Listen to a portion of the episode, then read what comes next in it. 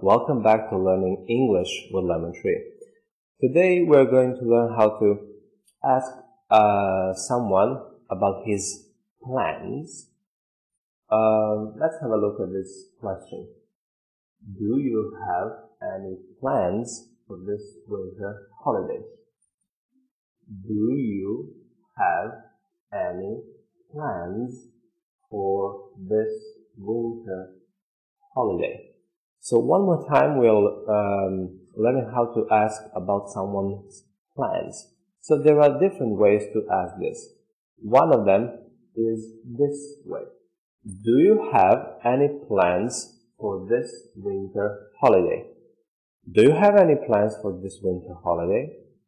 Do you have any plans for this winter holiday? Do you have any plans for this winter holiday? So this is a typical question in English. But how we, do we make questions? First of all, if we're talking about present, if we use present tense, we need a verb, do, or does. So you will ask a question, you put do or does at the beginning of a sentence, of a question. You use does for a third person. Next, it comes subject or person. And then you have a main verb.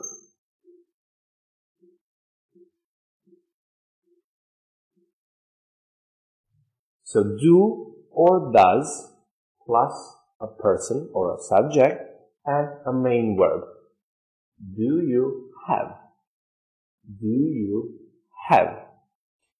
Do you have a dog? Does he have a dog?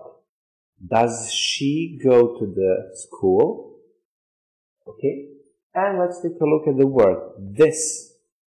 So we have a group of letters th we can read uh, in two different ways. So this group of letters th can be read in two ways, like.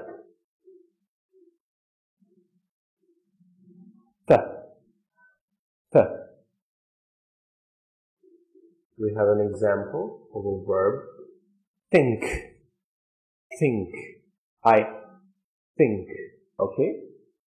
And we can read as a the, the, the. It's not the, but it's the. Like in